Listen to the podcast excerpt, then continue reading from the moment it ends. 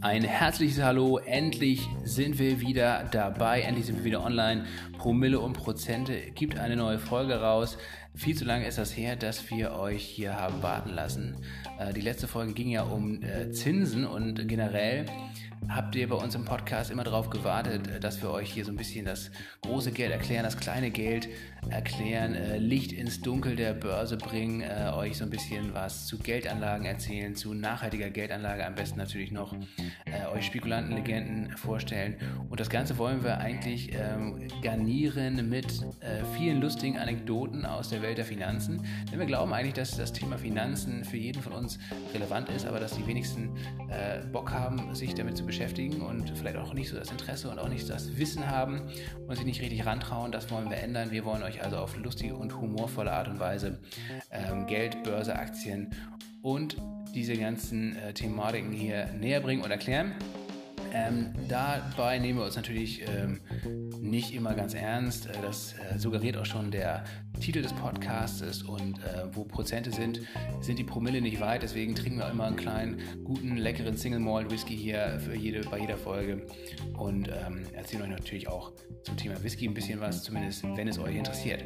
So, lang genug gequatscht. Äh, heute bin ich leider alleine hier, denn Jonas, mein Partner, ist nicht am Start. Der hat leider keine Zeit, aber in Zukunft äh, sicherlich wieder dabei. Und ähm, wir haben uns fest vorgenommen, jetzt Disziplin zu wahren und im Winter wöchentlich eine neue Folge rauszuhauen, damit ihr immer so ein bisschen up-to-date seid und euch auch freuen könnt äh, auf äh, das, was da kommt. Ähm, wir sind immer noch erreichbar auf Instagram, äh, Promille Prozente. Könnt ihr uns ähm, verfolgen. Wir versuchen auch immer die aktuelle Folge immer ja, dann am Montagabend aufzunehmen und live bei Instagram zu streamen. Das haben wir jetzt zum allerersten Mal ausprobiert. Mal schauen, guckt es euch an, ob das geklappt hat oder nicht. Ähm, äh, dann könnt ihr uns natürlich eine E-Mail schreiben an fanpost.promilleprozente.de oder einfach auf die gleichnamige Homepage gehen. Heute äh, geht es um die Aktiengesellschaft, denn ohne Aktiengesellschaft äh, wird es auch keine Börse geben und äh, generell auch keine Aktien und den ganzen Handel damit. Das heißt also, es ist schon recht interessant, sich mal die Frage zu stellen, warum es überhaupt Aktiengesellschaften gibt ähm, und seit wann, also auf welche Vorläufer sie zurückgreifen können und warum die damals überhaupt ins Leben gerufen wurden.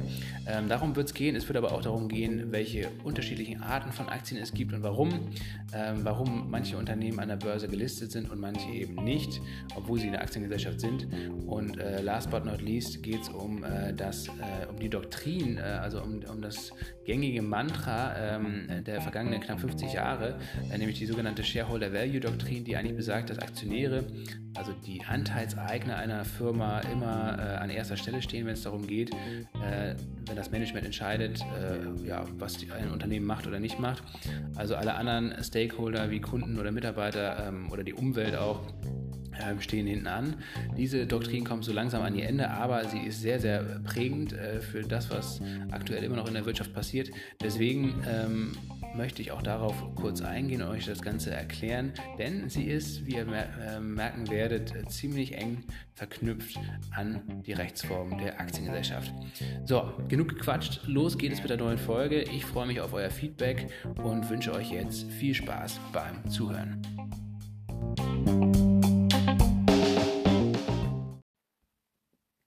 So, los geht's. Und wie ihr ja wisst, äh, starten wir immer mit einem kleinen Whisky, den ich mir jetzt auch hier schon wunderbar eingeschenkt habe. Und es geht heute in die Space Side, auf die schottische Space Side wieder.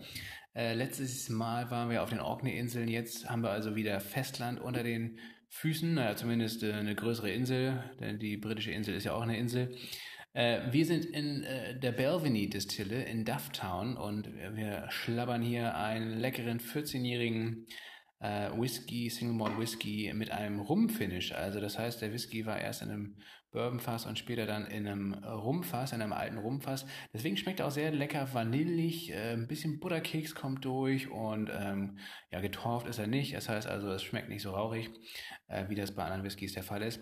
Ähm, kleine äh, Exkurs, kleiner Exkurs hier Ähm, so, Belveny, ähm, für alle, die es interessiert, äh, ungefähr eine Minute dauert das jetzt, äh, dann bist ihr durch.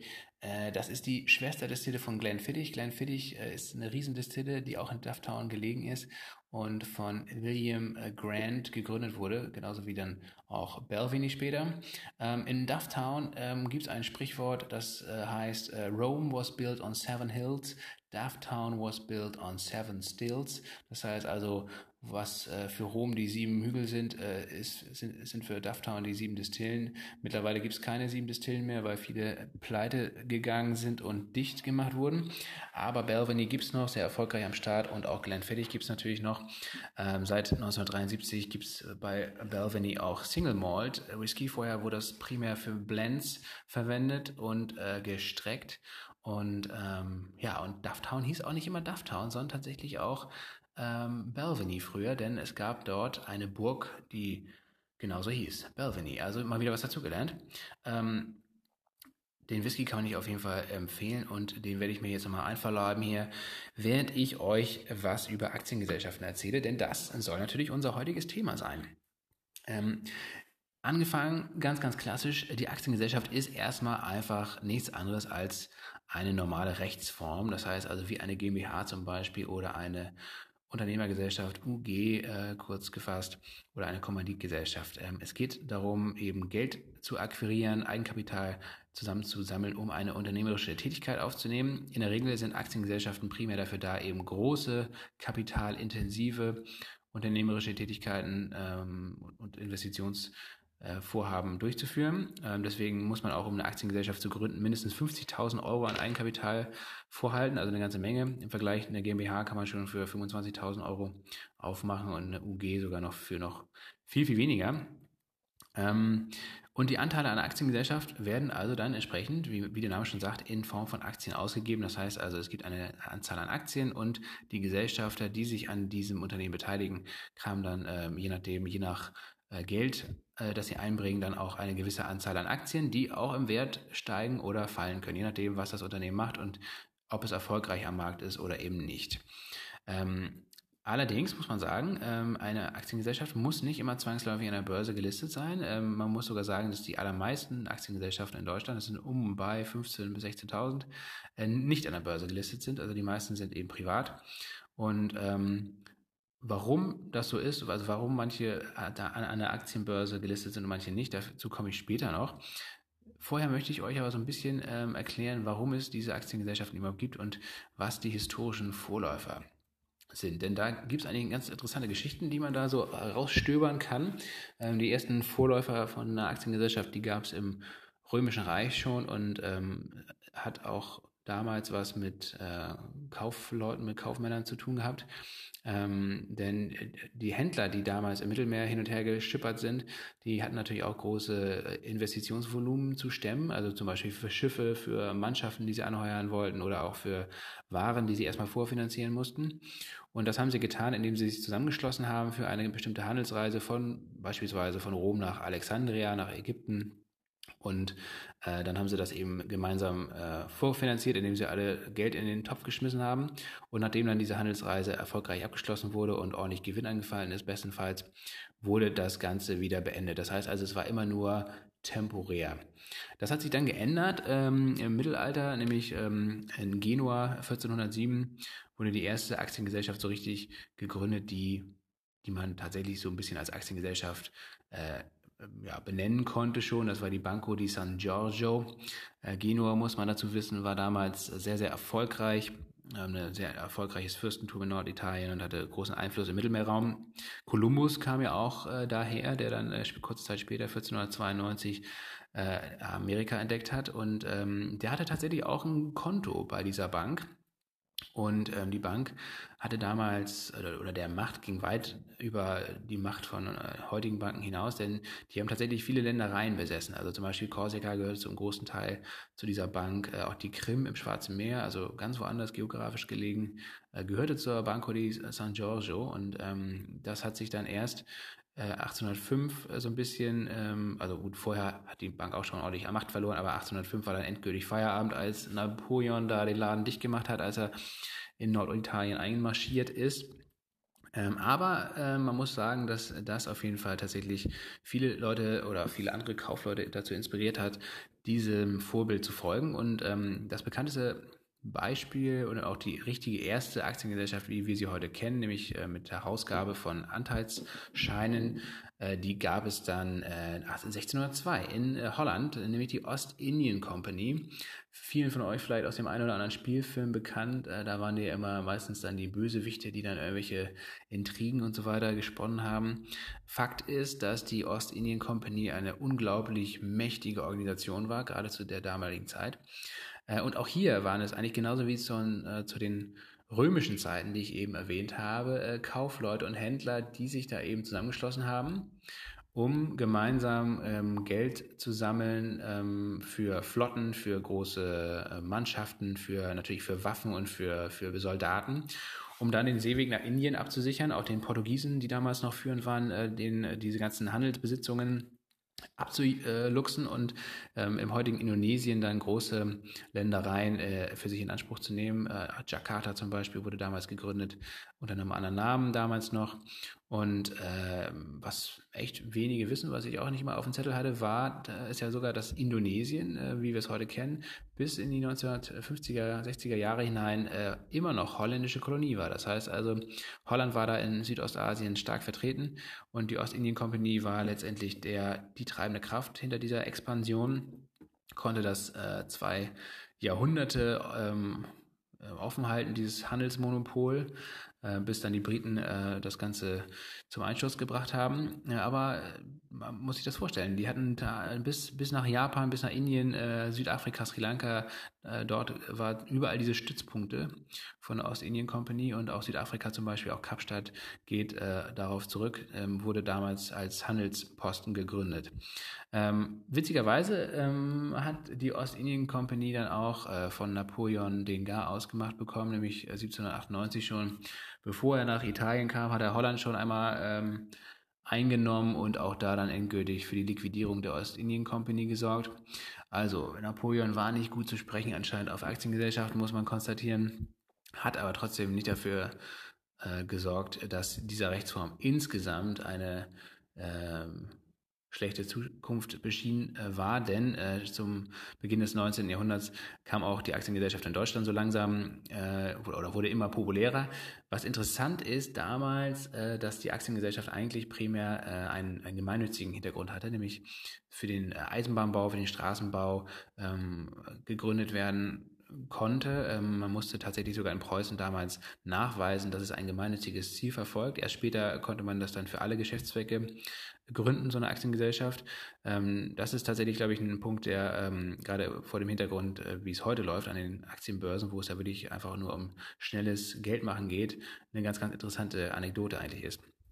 Ähm, bei den Amerikanern, äh, die haben die Aktiengesellschaft dann auch äh, richtig ähm, vorangetrieben, äh, primär auch da für den Eisenbahnbau und dann später für die Exploration von Ölfeldern in Texas und so weiter. Da wurden auch Unsummen von Geld benötigt und dieses Geld hat man eigentlich letztendlich nur bekommen, wenn man eben mit Aktiengesellschaften schnell äh, ja, das, das Geld von fremden Investoren einwerben konnte und denen dann ähm, als Gegenleistung Aktien ausgeben konnte, die das Versprechen beinhaltet haben, dass man da noch mehr Geld mit verdient. Ne? Das ist natürlich auch heute noch äh, der springende Punkt, warum man Aktien kauft, um äh, Geld zu verdienen. Aber es gibt einen kleinen feinen Unterschied äh, bei den Aktien. Es gibt nämlich Stamm- und es gibt Vorzugsaktien. Und äh, die Stammaktien äh, besitzen äh, meistens Stimmrechte. Das heißt also, die Besitzer von Stammaktien können mitentscheiden in der Generalversammlung, was dann da passiert, was das Management machen soll, wer der Aufsichtsrat ist und so weiter. Die äh, Vorzugsaktien haben diese Stimmrechte nicht, die ähm, dürfen also nicht mitstimmen, aber im Gegenzug ähm, dafür, dass sie auf ihre Stimmrechte verzichten, kriegen die meisten dann eine höhere Dividende. Also Volkswagen ist ein sehr gutes Beispiel dafür. Da gibt es eben Stamm- und Vorzugsaktien. Die Stammaktien sind primär in der Hand vom Land Niedersachsen und von der Familie oder von den Familien Pirch und Porsche. Und die Vorzugsaktien sind die ganz normalen Aktien, die an der Börse dann gehandelt äh, werden und gelistet sind und die kann ein jeder kaufen und wieder verkaufen. Dafür gibt es dann auch meistens, wenn nicht mal wieder gerade irgendwie ein Dieselskandal ans Licht kommt, äh, gibt es natürlich auch eine kleine Dividende für. Ähm, und man kann damit, wenn es gut läuft, ganz gut Geld verdienen. Ähm, Eine andere Frage ist, warum manche Unternehmen an der Börse gelistet sind und manche eben nicht. Und äh, auch wenn es sich um Aktiengesellschaften handelt. Wir haben ja eben schon gehört, es gibt um und bei 15.000 bis 16.000 Aktiengesellschaften in Deutschland und die allermeisten davon sind nicht an der Börse gelistet. Warum ist das so? Äh, ein Gang an die Börse letztendlich lohnt sich nur, wenn man ähm, das Geld auf andere Weise nicht bekommt. Ne? Das heißt also, wenn man keine Kredite bekommt, wenn man auch auf andere Weise nicht mehr Eigenkapital ähm, bekommt auf privaten Finanzierungswegen, dann entscheidet man sich in der Regel für ein Initial Public Offering. Das ist ein äh, sogenannter IPO im Englischen und äh, das bezeichnet den Börsengang, denn man muss da natürlich ähm, ja, sich ziemlich nackig machen. Man muss da einfach äh, sie, ja, den ganzen potenziellen Investoren, die an der Börse dann äh, die Aktien kaufen sollen, suggerieren und auch offenlegen, warum man äh, diesen Schritt überhaupt geht, wie viel Geld man benötigt, wofür man das Geld benötigt und ähm, ja, weil man erwartet natürlich auch Geld zu verdienen und Dividenden auszuschütten, denn darum geht es am Ende dann bei einem Börsengang. Und ähm, das ist natürlich nicht nur auf den Börsengang beschränkt, diese Offenlegung von Informationen, sondern die muss dann auch quartalsweise immer und immer wiederholt werden, ähm, was dann zum Beispiel so jemanden wie Elon Musk ähm, ja auch ziemlich auf die Nerven geht ne, als Gründer. Da habt ihr ja vielleicht mal mitgekriegt, dass der dann auf äh, Twitter zum Beispiel die, die Leute, seine eigenen Investoren und Aktionäre da ziemlich klein macht und extreme Probleme mit der amerikanischen Börsenaufsicht bekommt. Also, ähm, dass äh, eine Aktiengesellschaft an der Börse gelistet ist, ist nicht immer geil, vor allen Dingen auch nicht fürs Management und schon gar nicht für die Gründer. Primär geht es bei einem solchen Börsengang darum, dass die Altaktionäre, also diejenigen Investoren, die ganz früh da am Start waren, wenn es um Startup geht zum Beispiel, die wollen äh, Geld machen, die wollen Exit machen, die wollen äh, ihre Anteile verkaufen und äh, für viel Geld verkaufen, ähm, um auf einen guten Strich zu kommen. Und ähm, deswegen gibt es einen Börsengang dann primär. Also meines Erachtens äh, gibt es für wenige Unternehmen, macht es wirklich Sinn, an die heutzutage noch an die Börse zu gehen, weil es einfach auf anderen Wegen wahnsinnig viel, viele Möglichkeiten gibt, an, auch an sehr viel Geld zu kommen. Ja, das war früher anders. Ähm, früher gab es eben Venture Capital nicht. Es gab auch viele andere Finanzierungsquellen nicht, weil es einfach nicht so viel Geld im Markt gab. Äh, heutzutage ist es anders. Ein Börsengang ähm, ja, ist nur eine Möglichkeit von vielen, an, an schnelles Geld zu kommen. Und das leitet mich auch so ein bisschen an äh, den Schlusspunkt äh, dieser Folge über, denn äh, wenn man sich die heutigen Aktienmärkte anguckt, wenn man sich natürlich auch mal die Krisen anguckt, äh, die, die Crashs, die da regelmäßig produziert werden und diesen Wahnsinn, der an der Börse oft passiert, dann fragt man sich als Laie oder auch letztendlich als halbwegs normaler Mensch einfach, was soll das überhaupt? Was, was bringt das, äh, was bringt es für einen gesellschaftlichen Mehrwert, äh, wenn immer nur auf schnelle Gewinne geguckt wird? Und ja, diese, diese Shareholder Value Doktrin, also dieser sehr verengte Blick äh, auf die äh, schnellen Gewinne von den Anteilseignern, von den Aktionären, äh, ohne auf die, auf die Interessen von den anderen Stakeholdern zu achten, also zum Beispiel auf Kunden, auf Mitarbeiter, auf Lieferanten, auf die Umwelt natürlich, ähm, auf ähm, die gesamte Gesellschaft. Ähm, das haben wir tatsächlich Milton Friedman äh, zu verdanken, einem großen, ähm, ja, zumindest sagen das viele, einem großen Ökonom aus Chicago, der auch die gleichnamige ökonomische Schule begründet hatte in den 1960er und 70er Jahren. Und äh, ja, der war leider sehr prägend, muss man sagen. Ähm, der hat, und auch nicht nur äh, positiv, denn der hat tatsächlich äh, diesen ganzen Neoliberalismus, den wir ähm, seit den 1980er Jahren zu spüren bekommen haben, äh, maßgeblich mitgeprägt. Ähm, unter anderem auch mit seinem sehr berühmt gewordenen Essay, das er 1970 ähm, rausgebracht hat, das sich ähm, so nennt, oder beziehungsweise der Titel dieses Essays ist The Social Responsibility of Business is to Increase its Profits. Das heißt also, die einzige soziale Verantwortung von Unternehmen besteht darin, da den Gewinn zu maximieren. Das heißt also, das Wohl der Aktionäre zu maximieren meines Erachtens ein sehr, sehr enger Blick. Ähm, wie gesagt, ich habe das ja eben schon begründet, warum ich der Einschätzung äh, bin, dass das definitiv nicht zu einer nachhaltigen Unternehmenspolitik beiträgt. Schon gar nicht, wenn es dann, wie gesagt, quartalsweise darum geht, Wachstum ähm, zu generieren und ähm, ja, vielleicht auch Löhne und Gehälter zu senken, ähm, Mindeststandards äh, im Arbeitsschutz zu senken, ähm, auch die Qualität der Produkte zu senken und so weiter und so fort, bloß um dann am Ende noch mehr Geld rauszupressen, ähm, um die Aktionäre glücklich zu machen. Das ist letztendlich eine Politik, die meines Erachtens groß gescheitert ist, ähm, was jetzt sogar große Unternehmen ähm, also große amerikanische Unternehmen primär erkannt haben. Der sogenannte Business Roundtable, also eine große Lobbyorganisation, in den USA hat, hat sich sogar offiziell und medienwirksam von dieser Shareholder Value Doktrin mal verabschiedet. Super, Glückwunsch. Nach äh, 50 Jahren in die falsche Richtung laufen, haben die Unternehmen es jetzt vielleicht begriffen. Ne? Was heißt ja noch lange nicht, dass sie wirklich danach handeln werden. Aber man merkt schon, dass das Thema Nachhaltigkeit und, ähm, ja, und sozialer Mehrwert immer weiter wächst und immer wichtiger wird. Das finde ich gut, das finde ich ähm, richtig. Und äh, ich hoffe mal, dass diese Shareholder Value Doktrin jetzt so langsam, aber sicher einfach äh, sich so ein bisschen überlebt hat. Aber das wird man äh, erst wahrscheinlich in ein paar Jahren oder Jahrzehnten äh, sehen. Da bleibt es spannend. Eine Aktiengesellschaft an sich ist natürlich äh, nicht passé irgendwie schlecht oder, ähm, oder ja, verwerflich oder so. Wie gesagt, das ist eigentlich eine ganz normale Rechtsform ähm, die auch wirklich einen Sinn und Zweck verfolgt, äh, hat, gerade primär in, in der Vergangenheit. Heutzutage hat sie sicherlich auch noch äh, absolut ihre Bedeutung und auch ihren, äh, ihren Sinn, aber sicherlich nicht in der Form, wie es jetzt in den letzten Jahrzehnten praktiziert wurde an den Börsen. Ähm, Mal schauen. Wir werden das weiter im Blick behalten. Ähm, wir werden auch äh, das Thema Eigentum oder auch andere Rechtsformen, wie sie vielleicht einfach äh, sinnvoller und nachhaltiger gestaltet werden können. Da gibt es nämlich einige richtig coole Beispiele schon. Wir werden das mal ähm, auch in weiteren Folgen vorstellen, damit ihr so ein bisschen auch mal einen Einblick bekommt, ähm, was es auch noch für Alternativen gibt. Bis dahin würde ich sagen, ist diese Folge jetzt mal äh, vorbei. Wir haben uns jetzt extra ein bisschen kürzer gehalten, damit ihr gleich in den Tag starten könnt, frühstücken könnt, was auch immer machen könnt. Äh, wir wünschen euch viel Spaß dabei und ähm, ja, wenn ihr Fragen habt zu dieser Folge, wenn ihr Vorschläge habt, wenn ihr Themenvorschläge habt, ähm, generell Dinge, die euch beschäftigen zum Thema Finanzen und natürlich auch zum Thema Whisky, ähm, auch da nehmen wir gerne alles an. Ähm, genauso wie Kritik und Verbesserungsvorschläge. Wie gesagt, wir werden jetzt diszipliniert sein im Winter und euch hier Woche für Woche jetzt eine kleine Folge raushauen. Freuen uns drauf ähm, und wünschen euch bis dahin alles Gute und einen guten äh, weiteren ja, Start kann man ja nicht sagen, aber auf jeden Fall eine gute weitere Restwoche, je nachdem, wann ihr es hört. Bis dann, auf Wiedersehen.